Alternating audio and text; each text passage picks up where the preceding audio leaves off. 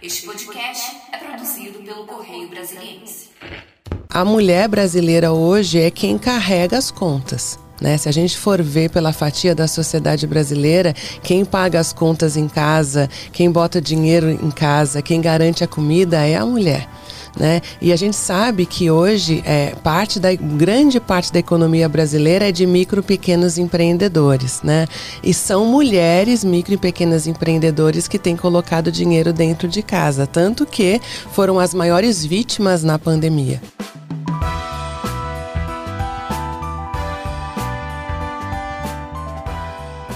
Olá, no ar para você mais um podcast do Correio. Hoje eu e Mariana Niederauer recebemos Patrícia Marins, ela que coordena o livro uma sobe e puxa a outra. Patrícia, muito bem-vinda ao podcast do Correio. Uma honra receber você aqui. Obrigada, Denise. Obrigada. Prazer estar com você e com a Mariana aqui. Pois é, o livro já está aí quatro semanas, entre os mais vendidos. Qual é o segredo o que, que diz o seu livro é uma sobe e puxa a outra? Como é que foi? Como surgiu a ideia de fazer esse livro? Esse é um livro é, coletivo, sou eu e mais é, 43 mulheres que assinamos capítulos e mais três que estão nas capas contra capas. É, ele é fruto de um grupo de, que nós temos, um grupo de sororidade de mulheres, mulheres que são é, expoentes em áreas diferentes, da, de diferentes setores, e que criaram esse grupo para uma ajudar a outra em, em, várias frentes, né? E surgiu a ideia, muito puxada pela Cris Pelágio, que está no nosso grupo, uma das coordenadoras do, do livro, de expormos as nossas vidas, parte da nossa história, para influenciar outras mulheres. A gente vive uma sociedade de um machismo estrutural muito forte, é, e, quando nós não contamos as nossas histórias, outras mulheres podem estar vivendo situações que nós vivemos e nós vencemos. Então a ideia é dar para elas essa escada que nós tivemos também. E quando que vocês perceberam que era o caso de, de se dissipar mais essa história por meio de uma até de uma obra escrita, né? Teve algum algum caso específico, alguma coisa que deu esse esse insight, né? É, foi justamente, Mari, é, nesse grupo que nós temos, somos quase 400 mulheres dentro desse grupo e uma lista enorme de outras mulheres querendo entrar. É, nós percebemos que quando uma contava a história para outra, a outra falava: Nossa, mas eu não sabia que eu estava vivendo isso também. Eu também estou vivendo uma situação de abuso psicológico, eu não sabia nem que era abuso psicológico. Ou, olha, eu estou com essa dificuldade também em outra área. E a gente percebeu a força das nossas histórias entre nós. E por que não abrir isso para o mundo? Né? É, precisou de coragem, porque muitas das histórias reveladas no livro não tinham sido contadas até então, né? E precisou também de uma super organização, né? Que aí uhum. as meninas, a Cris, a Deia, a Luciana, a Flávia Lipe, que são as coordenadoras junto com a Natasha, são as coordenadoras do livro, elas tiveram muita habilidade para ir atrás da editora, para reunir as autoras e a gente conseguir realmente, em tempo muito recorde, lançar lançar o livro no mês da mulher, que era o que a gente queria, uhum. como um marco no mês da mulher. Agora, qual, qual foi a história assim que mais chamou a sua atenção? Ai, olha, Denise, eu falo até para as autoras que eu tô lendo esse livro a conta gotas, porque a cada uhum. história que eu, eu leio, eu me, me emociono muito, porque são histórias muito diferentes, né? Então a gente tem mulheres pretas que contam a história de superação de racismo. Nós temos, por exemplo, a Carola, que é uma mãe que perdeu seu filho ano passado, o filho deficiente e ela conta a história de luta para acesso, né, que ela teve ao filho dela, para tanto para a questão de tratamento quanto de inserção mesmo na sociedade. Hoje a Carola é a líder da turma do Giló, é uma organização social que luta para mais acesso de outras famílias que têm filhos com deficiência, e ela conta a história dela, né, como mãe, querendo muito ser mãe, e aí quando ela descobre que o filho é deficiente, né, a luta toda dela para que o filho pudesse ter voz na sociedade, né? A Carola, inclusive, muito em função da, do grupo que a gente criou o ano passado, a gente conseguiu fazer com que a Carola fosse a empreendedora social do ano. Ela ganhou um número de votações extremamente é, importante e ela também ganhou o reconhecimento na ONU pelo trabalho com a turma do Giló. Então ela conta a história dela, foi muito impactante, mas várias histórias. Eu quero até te devolver a pergunta. Depois que você lê o livro, você me fala. Com é certeza, né, Mariana? Sim, Nós vamos falar, falar sobre isso. Compartilhar. E essa linha do empreendedorismo é, é sempre uma saída né, para as mulheres em situação até de, é, de vulnerabilidade financeira, é, dependência financeira dentro de um relacionamento.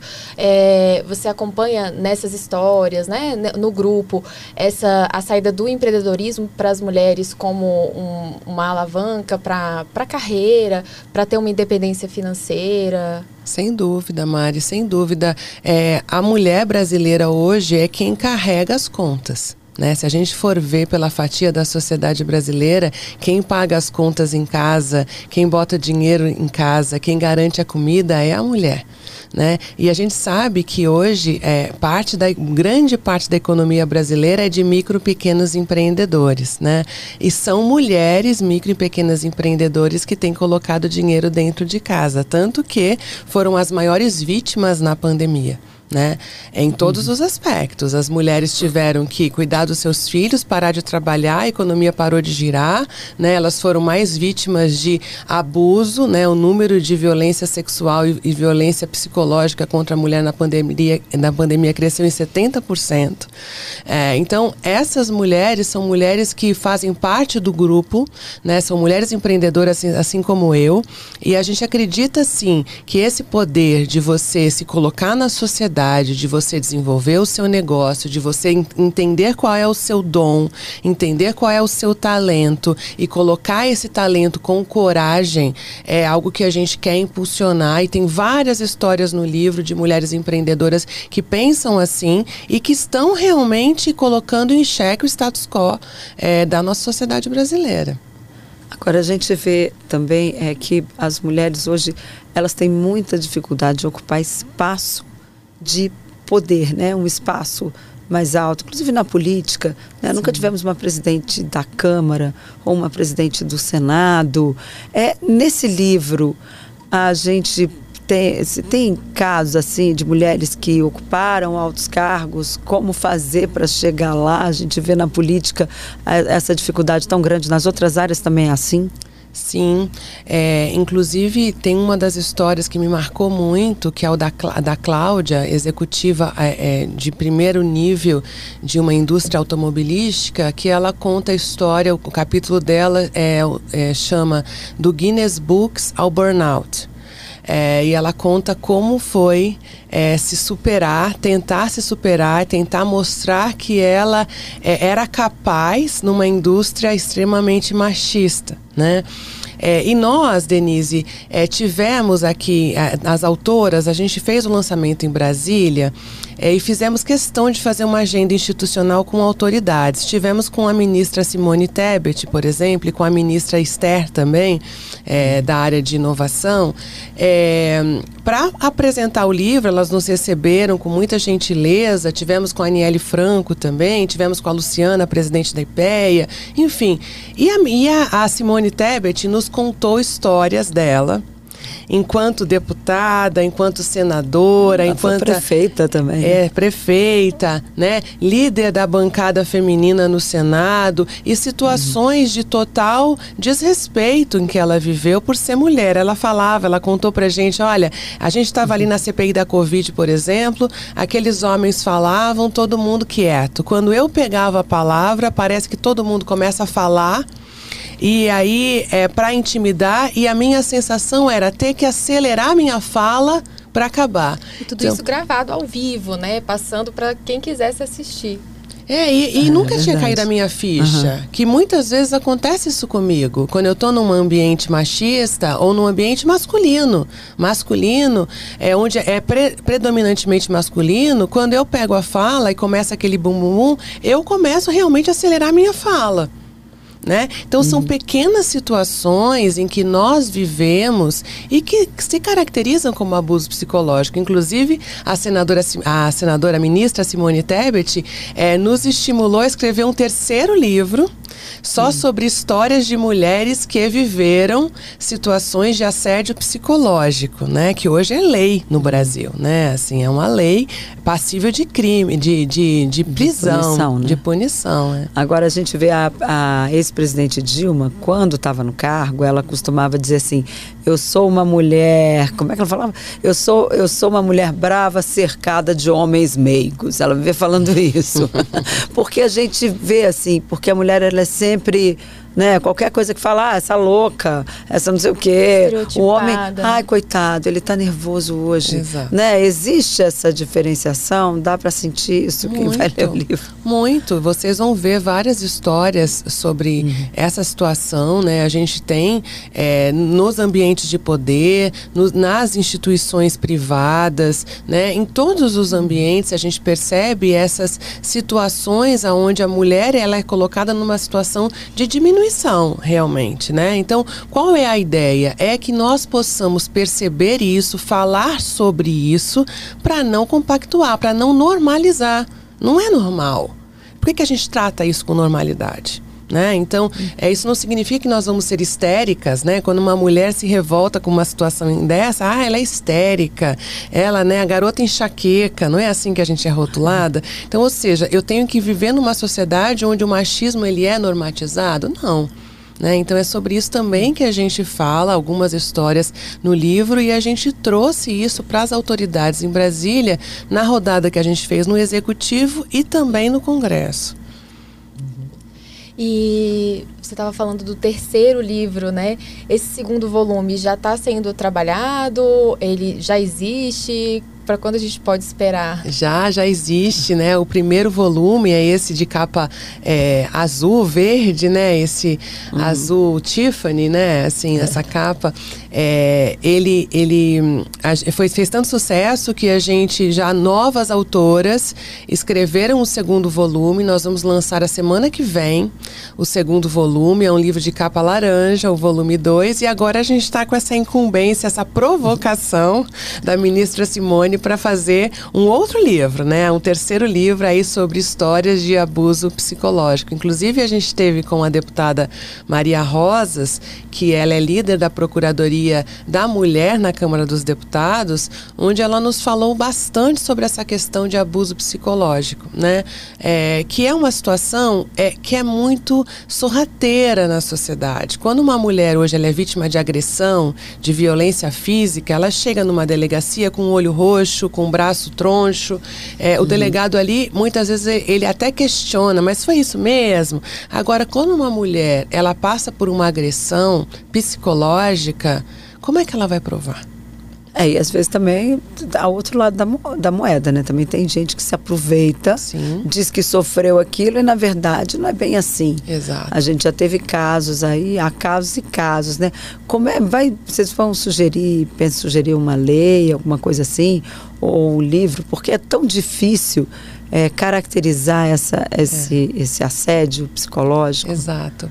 A gente descobriu, Denise, nessas rodadas com, no Congresso né, e, e na audiência com a deputada Maria Rosas, que está sendo feita um, uma parceria, um convênio entre a Câmara dos Deputados e a USP para criar protocolos, né, para que se é, um, grupos focais de mulheres que são voluntárias e que podem são vítimas de abusos psicológicos, para que seja criado protocolo. E aí as autoridades judiciais, as autoridades policiais, dentro desses protocolos, elas vão conseguir identificar o que de fato se configura um crime ou não. Porque hoje a gente muitas vezes é, ouve é rotulado, ah, você não vale nada.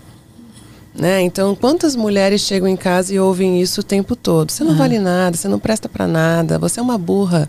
Né? Uhum. Quantas vezes a gente ouve isso? E aí, como é que a gente vai denunciar?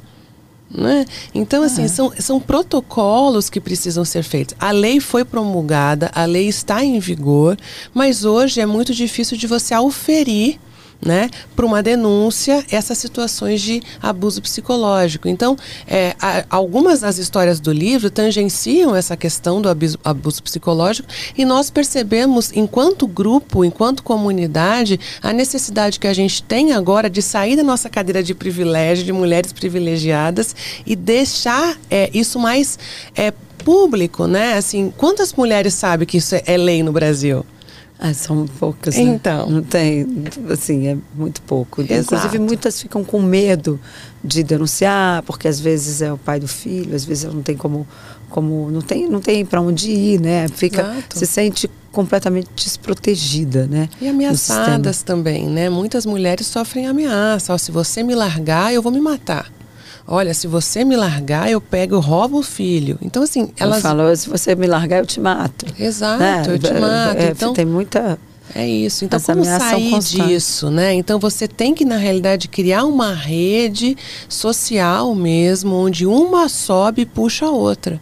Então, é essa a nossa ideia, né? A gente acredita no poder das histórias, né? Eu, como jornalista, vocês, ah, né? Nós acreditamos no poder das histórias. As histórias precisam ser contadas. E a ideia até da interlocução com o governo federal ou com o governo distrital ou outros governos, quando for o caso, é também de ter o apoio do Estado, né? De uma estrutura que possa acolher no caso de segurança, de saúde e, ou de justiça, que seja, para que as mulheres tenham esse suporte também do Estado quando, não, quando elas não conseguem sair do ciclo de violência, né? Vocês têm, vocês têm também esse, essa, essa conversa né, com o poder público. É, a gente, a gente utilizou o nosso livro, né, e foi muito simbólico trazer as autoras para Brasília para a gente poder estimular políticas públicas ou dar visibilidade a políticas públicas já existentes e que não são tão conhecidas. Por exemplo. Como essa, a lei de, a lei de proteção psicológica à mulher,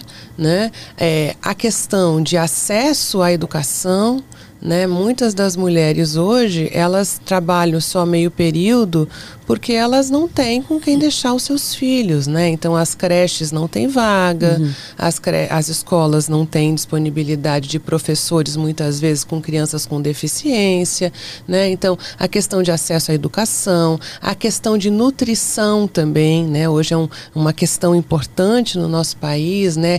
Alimentos corretos, como é que a gente faz é, que a nutrição saudável entre para a grade é, curricular hoje das escolas. Esse, inclusive, é um dos sonhos descritos de uma das autoras, que é a Roberta Suplicy, da é, CEO da é, Huber, é, Uber Remedy. Ela, ela escreve que é o sonho dela e nós, como grupo, queremos fazer que o sonho da Roberta Suplicy é, seja de fato saia do papel, né? Então são questões desde mães que são é, é, mães de crianças com deficiência que precisam ter políticas públicas mais ampliadas, né? Até essa questão de combate realmente à violência contra a mulher na sua magnitude, né? Eu falei de psicológica, mas a gente ainda é, o, é um, um dos países que está na lista dos cinco mais em termos de feminicídio. Né? Então, como combater isso? Agora, como é que foi para chegar a esse número de histórias? São 40, né? 44. 44 histórias. Houve uma, uma curadoria, digamos assim, das histórias. Olha, essa aqui tal, a gente põe, essa aqui não. Isso aqui, como é que foi para juntar essas 44 histórias aí? É, essa super, é uma super pergunta, Denise. E assim, a gente sempre ouve isso porque tem essa curiosidade. É por que a sua e não a minha, né? Mas não, a ideia surgiu no grupo, né? A Cris Pelágio, no meio do carnaval, veio com essa ideia. E as, as mulheres, a gente fez... Quem quer? Quem topa? E aí as mulheres que toparam, que tiveram coragem, que quiseram abrir a sua caixinha de Pandora, foram as mulheres que escreveram os seus capítulos. É óbvio que tem várias mulheres que queriam também, mas o tempo era muito curto, né? Então a gente fez aquilo que mulher adora fazer, desafios impossíveis, né? Então todo mundo passou o carnaval escrevendo capítulo, né? Assim como esse segundo foi na Páscoa. As meninas escreveram também na Páscoa o, o capítulo do segundo volume. Então não teve uma curadoria, ninguém chegou e falou, ah, essa entra, essa não entra. Não. Né? Então, realmente é um grupo é, de cocriação. Né? Então é um livro de cocriação. E eu nem sabia, mas isso é uma das tendências mundiais na área de na, na, indústria literária, né? Assim, livros que são vários autores, né? Que você tem um colorido muito interessante, né? Eu rio, eu choro, eu morro de gargalhar com algumas histórias, tá bem interessante. E acho que conversa até com a nossa época, né? De rede social, é um, fica uma coisa mais interativa também, Sim, né? com certeza, com certeza. Estilos diferentes, né? Porque cada uma escreve de um jeito, cada uma tem uma coisa para contar.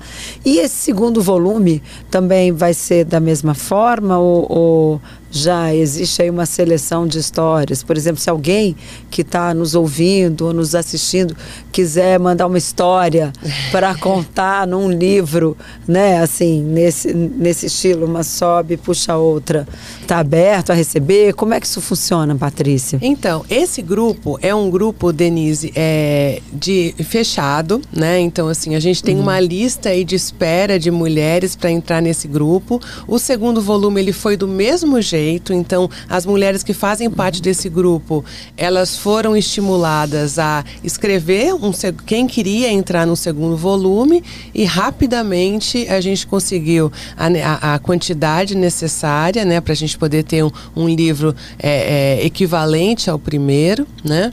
Mas é, o que a gente está falando, né, é que assim as histórias elas precisam ser contadas, independente de estarem nesse livro uma sobe e puxa a outra. Você hum. na sua comunidade, o grupo de vizinhos, os grupos, os clubes de leitura, né? Por que não a gente começar a contar as nossas histórias para poder puxar outras mulheres, né? A gente, a gente é, é muito impactado negativamente com medo, né, com paralisia, por histórias que nos contam, né? Ai, fulano tá doente, ai, fulano pegou uma doença, eu já fico assim, morrendo de medo, né? Ai, olha, aquela pessoa, ela é tão agressiva, você nem chega perto dela que a gente não começa a espalhar as histórias de superação, as histórias que nos fizeram chegar onde a gente chegou, para que a gente possa de fato contaminar com o vírus do bem?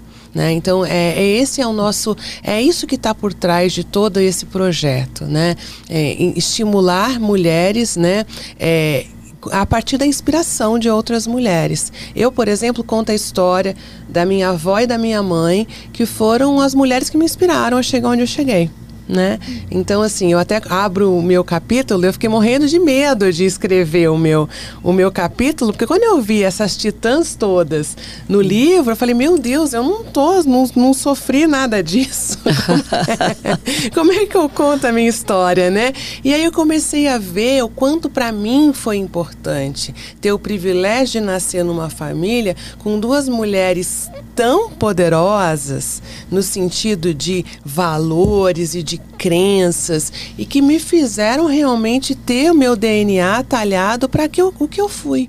Né? E de repente tem mulheres do meu lado que tem essa história para contar para outra. Né? Então é, é nesse uhum. sentido, a gente não se intimidar pela nossa história de vida. Né? A nossa história de vida tem poder de impactar outras mulheres. Conta um pouquinho da história, das histórias que te inspiraram. Dá, dá só um, um, pequeno teaser aqui pra gente. Da, depois a gente lê tudo aqui, mas se puder dar um detalhe de como foi, né? Como essas hum. mulheres te inspiraram e você percebeu isso por meio da escrita e de compartilhar isso, né? Eu outras... posso ler um trechinho? Pode. Claro. Tá bom, então vou, vou, vou pegar de volta aqui o presente para Denise para contar um pouquinho do, do meu capítulo para vocês. O meu capítulo, ele começa. O meu título é Engole o Choro, Coisa Nenhuma. E, e, eu falo, né? É, muito do que eu sou é reflexo da inspiração de mulheres fortes que fazem parte da minha história. A minha avó, por exemplo, dizia: olhe para todos os lados, seja curiosa, aprenda pela observação, concentre-se nos estudos e na vida real. Tenha coragem. Não aceite tudo o que acontecer calada, sem se posicionar. Viver impõe desafios complexos, mas devemos aprender a enfrentá-los com ousadia. O que passa, a meu ver, por descobrir o que deixa você feliz, por transmitir alegria e tratar todo mundo com respeito. Ser generosa com você em primeiro lugar, mas sem jamais deixar de lado a empatia para enxergar o outro, calçar o sapato, entender que a sua dor é muitas vezes maior do que a nossa. Então, esse é o início do meu capítulo, e aí eu vou descrevendo as histórias das mulheres fortes, né? Até uma mulher que para mim ela era é uma personagem, né? Porque eu, como vocês, sou jornalista e uma das minhas passagens em redação foi na hum. Rádio CBN em São Paulo é, onde eu cobri um acidente aéreo e na época eu fui escalada como a repórter que por um tempo cobriu aquele acidente aéreo, né? E eu achava que o meu dom na vida ia ser ser jornalista do hard news, né? De redação e tudo uhum. mais. E aquela mulher que foi a dona Judite, com quem eu me relacionei, ela perdeu é, um filho na, no acidente aéreo, ela eu muitas vezes ia até ela para saber como é que estava a investigação e tal. E ela chegava para mim e falava assim: "Olha, menina, não estou achando aqui, mas eu vou contar. Olha, menina, você me traz paz. Você faz perguntas que nenhum investigador fez até então. Então, cuida do seu dom. Acho que o seu dom não é esse só. e ela me abriu os olhos uhum. para o que eu faço hoje. Hoje o que eu faço é gerenciar crises altamente complexas, né? Então uhum. ela me despertou para essa questão da observação, de observar para o lado, de observar situações em que ninguém estava percebendo, né? Que hoje eu acho que é um, um, poder que eu tenho, um superpoder, né? Inclusive no uhum. nosso grupo, uma sobe puxa a outra, esse é um dos mantras. Qual é o seu superpoder para ajudar a outra mulher? Ou qual é o seu uhum. pedido para outra mulher, né? Então é de fato criar uma comunidade de mulheres aonde a sororidade seja a tônica. Né? É porque há, há também esse, essa essa imagem, né, que ah, a mulher não, não é amiga de mulher, né? Muita gente diz isso, né? É como é que isso é trabalhado? Isso mudou, Patrícia? Porque todo mundo fala, enfim, eu acho que isso é uma besteira, mas muita gente diz que ah, a mulher não é amiga de mulher, porque mulher, se tiver muita mulher dá problema. Isso é real? Você já vivenciou isso no ah, seu direto, dia a dia? Né? Eu lidero uma empresa majoritariamente com mais de 80% é, de mulheres. A, a, pauta da mulher é a minha agenda de vida, né? Então, estou em vários uhum. grupos, sou conselheira do Me Too, é, emprego mulheres, majoritariamente mulheres. Então, assim, é complicado. não é simples, né? A gente sabe que a gente não é simples, né? Eu acho que os homens têm uma praticidade de uhum. não ficar muitas vezes olhando do tipo, ah, fulano me ofendeu, ah, ciclano tá me olhando torto, que às vezes a gente a gente faz isso e acaba achando que uma mulher tá me machucando numa forma em que só eu tô percebendo. Eu acho que tem um uhum. pouco da natureza da mulher e eu acho que esse é fruto da, dessa, dessa sociedade em que a gente carrega uhum. esse estigma todo, né? De ser segundo nível, de não ser a mesma coisa, né? Então, uhum. eu acho que a gente tem a possibilidade nesses grupos de mulheres a demonstrar de que a gente não é garota enxaqueca, de que uma pode apoiar a outra mesmo, que não tem essa história de que, ah, olha, problema é quando você pega a briga com uma mulher, aí é complicado. Né? Eu acho que a gente tem que derrubar esses tabus. Né? É, é, vai ser complicado tanto com homem quanto mulher, porque viver em sociedade não é simples. Ser ser humano não é simples. Né? Às vezes eu falo, ai meu Deus, não era melhor ter um monte de máquina? Mas depois não, eu volto à tônica, não é, gente. Quem teria a emoção que a gente tem, né? a empatia que uhum. a gente tem? Então, assim, eu acho que tudo é, é uma questão dessa bagagem é, que a gente carrega de sociedade que a gente tem que ter altivez para perceber que é, quando a gente se dispõe realmente a ajudar, é, eu tenho que me despir é, desses fantasmas, sabe, Denise? Eu acho que. E também tem esse lado, o lado bom, né? Que é justamente o ensinamento das suas matriarcas, de você ter a empatia, se colocar no, no, no, calçado do outro.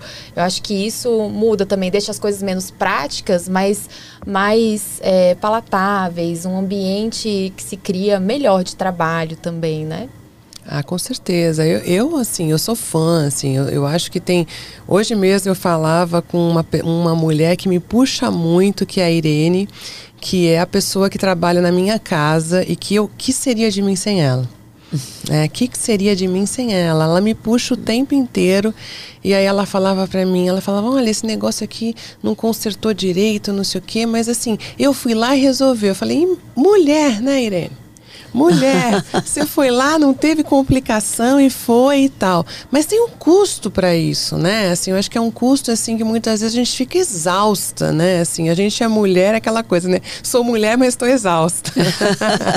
né? Agora, então... e nesse mundo das redes sociais, porque a gente vê aí tanta, tanto cancelamento na internet, as pessoas expõem umas às outras, né, de uma forma às vezes cruel, desumana. Como é que, como lidar com isso? Que eu acho que as mulheres estão até muito mais expostas, né, nessa coisa, especialmente na política. Mas como lidar com isso nas redes sociais? A gente vê aí, poxa vida, teve uma atriz, inclusive, né, que Sim. teve o caso dela, de, um, de, um, de um, um, caso que ela não queria contar e que acabou exposto, enfim. Sim. Como é que, como lidar com isso? É, olha, a gente tem visto as as piores crises acontecendo no ambiente digital, né? Porque no ambiente digital parece que as pessoas têm mais coragem de falar aquilo que elas não falariam aqui ao vivo e as, uhum. cores, né? Eu sempre falo, será que aquela pessoa teria coragem de na frente do outro falar o que ela está escrevendo, né? Então, é, a falta de regulação dessas redes sociais nos faz é, corajosos demais e indo além do limite, né? Então, é, eu, sempre, eu sempre recomendo às empresas que a gente presta consultoria, né, a não publicar nada que vai ser ofensivo, a não publicar nada que eu não gostaria de ver publicado, é, é, de, que eu não gostaria de ver publicado nas minhas redes, né, a não publicar nada que seja julgamento de valor, nada que seja preconceituoso. A gente está vivendo num mundo da diversidade, muitas vezes as crises são dadas pela falta de diversidade diversidade, né? É, e também a questão de, é, de preconceitos velados, né? É como esse, é uma invasão de privacidade. Esse que você está dizendo é uma mulher que teve uma invasão de privacidade. Então, assim, é um crime, né, Denise? É um crime que parece que na uhum. sociedade é uma selva, é, na, na, sociedade digital é uma selva em que é permitido. Então, na vida real pode, é, não pode e na internet pode? Não. Não é assim, né? Então, é, a, a rede social, ela nos expõe ainda mais. Né? Então a gente tem que tomar um cuidado gigantesco, muito maior em como nós vamos nos expor nas redes sociais. A melhor é, estratégia é você evitar realmente fazer aquilo que você não fa faria para ninguém. Mas se você for alvo, buscar de fato as autoridades competentes, né? Nesse caso, uhum. é, não só as autoridades do mundo real, mas no mundo é, virtual também né? Assim, você tem hoje os crimes cibernéticos, né? Assim, é, bombando toda hora. Então, assim, existem hoje as autoridades para a gente requerer também se eu sou vítima, né? De uma injúria, de uma difamação virtual, apesar de nós não termos plataformas reguladas, né? Hum. Temos é, aí. Talvez saia aí a lei projeto, fake né? news, né? Essa semana que vem. Discussão confusa que tá discussão, dessa semana. É. E polêmica, né? Polêmica. Difícil. Pois é, e por outro lado também as redes acabaram virando é, um espaço de fala muito grande, né, para as mulheres, enfim, influencers, né, que, que colocam lá conteúdo sobre maternidade, sobre até é, dicas para casa, enfim, de cuidados e, e de proteção, né? Então é, existe também essa, essa, esse balanço que é difícil, né, mas que que sem, que sem a regulação dificulta, mas que é importante também, né? Você tem esse lado de você poder se ver mais nas outras pessoas também por meio é, dessa divulgação. Instagram, né? Hoje é, tem muitos vídeos, as pessoas compartilham, fazem lives e tem essa troca de informações, né? Sim. É, eu acho que a internet, né, a gente tem um, uma possibilidade é, imensa de, de geração de renda, de expor a sua plataforma de conteúdo, né, quem você é, né. Eu, mesmo falava hoje, ontem, eu, eu, dei três treinamentos virtuais. Jamais aconteceria isso antes da, da pandemia. Então, hoje você tem uma possibilidade imensa, né. Então, você tem que saber o, o ônus e o bônus de tudo, né? Então, assim, a internet hoje é uma plataforma de poder para as mulheres, de terem voz, de exporem seus produtos, de, de empoderamento mesmo, né? Agora, é necessário entender que nesse ambiente ela também vai ser vítima de tudo que a gente está vivendo na vida real, né? Tanto que a gente tem relatos de mulheres que viveram assédio no metaverso. Olha. É, já tem casos, né? Pelo Me Too a gente teve uma, é, vítimas, mulheres vítimas de estupro pelo metaverso. Como é que faz isso? Eu sou um avatar, você é um avatar. Você chega para mim e começa. Ah, você é gostosa. Ah, eu poderia passar a mão aqui, passar a mão ali. Então, ou seja, achar que na, no mundo virtual a gente não vai carregar o que tem no mundo real é uma utopia. Afinal de contas, os algoritmos são criados pelos humanos. Então, assim, a gente só tem que tomar esse cuidado, sabendo que a gente tem hoje poder pelas redes sociais, possibilidade de chegar onde a gente não chegaria em vários lugares do planeta, mas nós saber, temos que saber também que, como mulheres, vamos viver todos os estigmas dessa sociedade machista. Temos que nos posicionar mesmo no mundo virtual. Não tem, não tem, não tem escapatória. Mas eu estou chocada com esse negócio de estupro de metaverso. no metaverso. Pelo é, amor de Deus. Pois é. Fazia a menor ideia Exato. que isso pudesse acontecer ali no, no... Mas é a mesma coisa. Se eu vou para uma festa no mundo virtual, um avatar, vão acontecer as mesmas coisas que acontecem numa festa no mundo real. Se eu vou para uma reunião, né, onde é, muitas vezes nas reuniões os homens falam, as mulheres não falam. Uma, uma reunião no metaverso vai acontecer a mesma coisa, né? Então são é, os bios, né, como eles falam, né, os vieses conscientes ou inconscientes que estão também no mundo uhum. virtual. E eu acho que no mundo virtual o poder de propagação ele é ainda maior, porque os algoritmos vão se multiplicando pela inteligência artificial.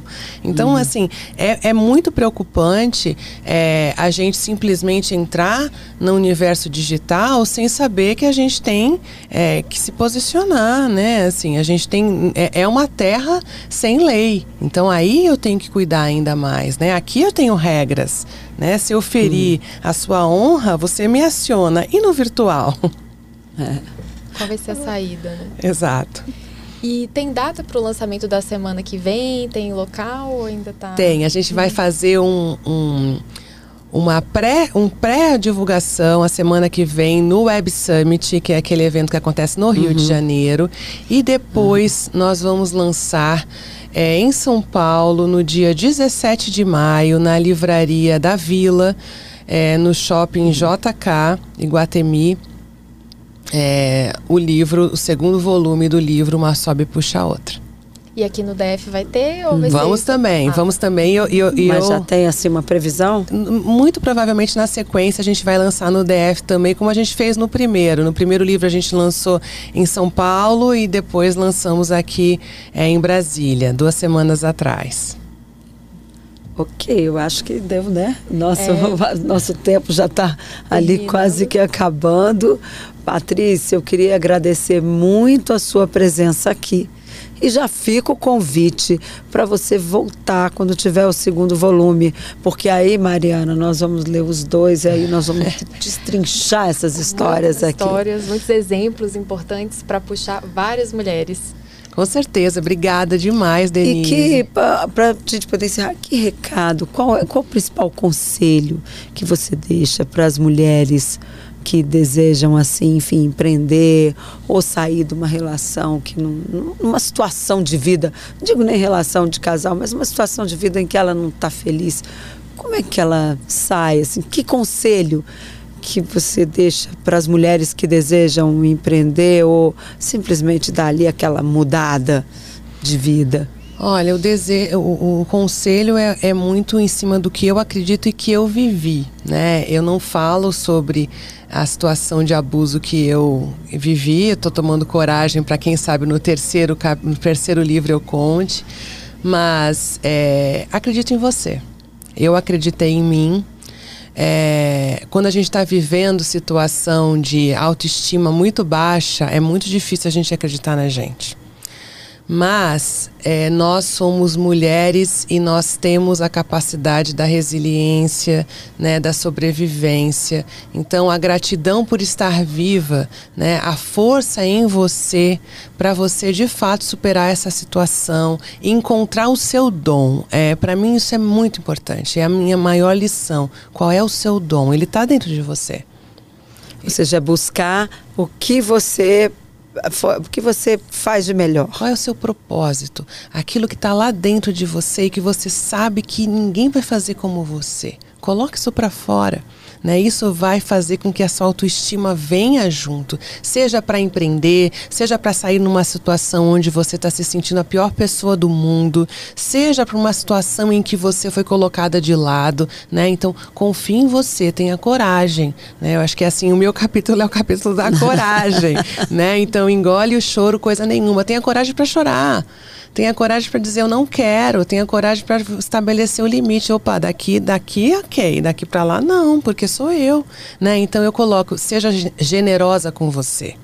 Ser generosa comigo é de fato confiar em mim antes do outro, né? Então quando a gente entra no avião, falam, olha, se acontecer qualquer coisa, coloque a máscara de oxigênio primeiro em você e depois no outro. Mesmo se eu tiver com meu filho de 10 anos do lado, eu tenho que colocar primeiro a máscara em mim, a máscara de oxigênio. Então é isso. Às vezes a gente está ali com um monte de tarefas, cuidando do outro, nós somos mulheres, nós fazemos tudo e a gente está se colocando em último lugar. Então confie em você, coloque a sua máscara de oxigênio em você que o resto vem. Ok, Patrícia, muito obrigada pela sua presença aqui. Até a próxima. Obrigada a vocês. Obrigada, Mariana, e obrigada a você que esteve aqui com a gente até agora.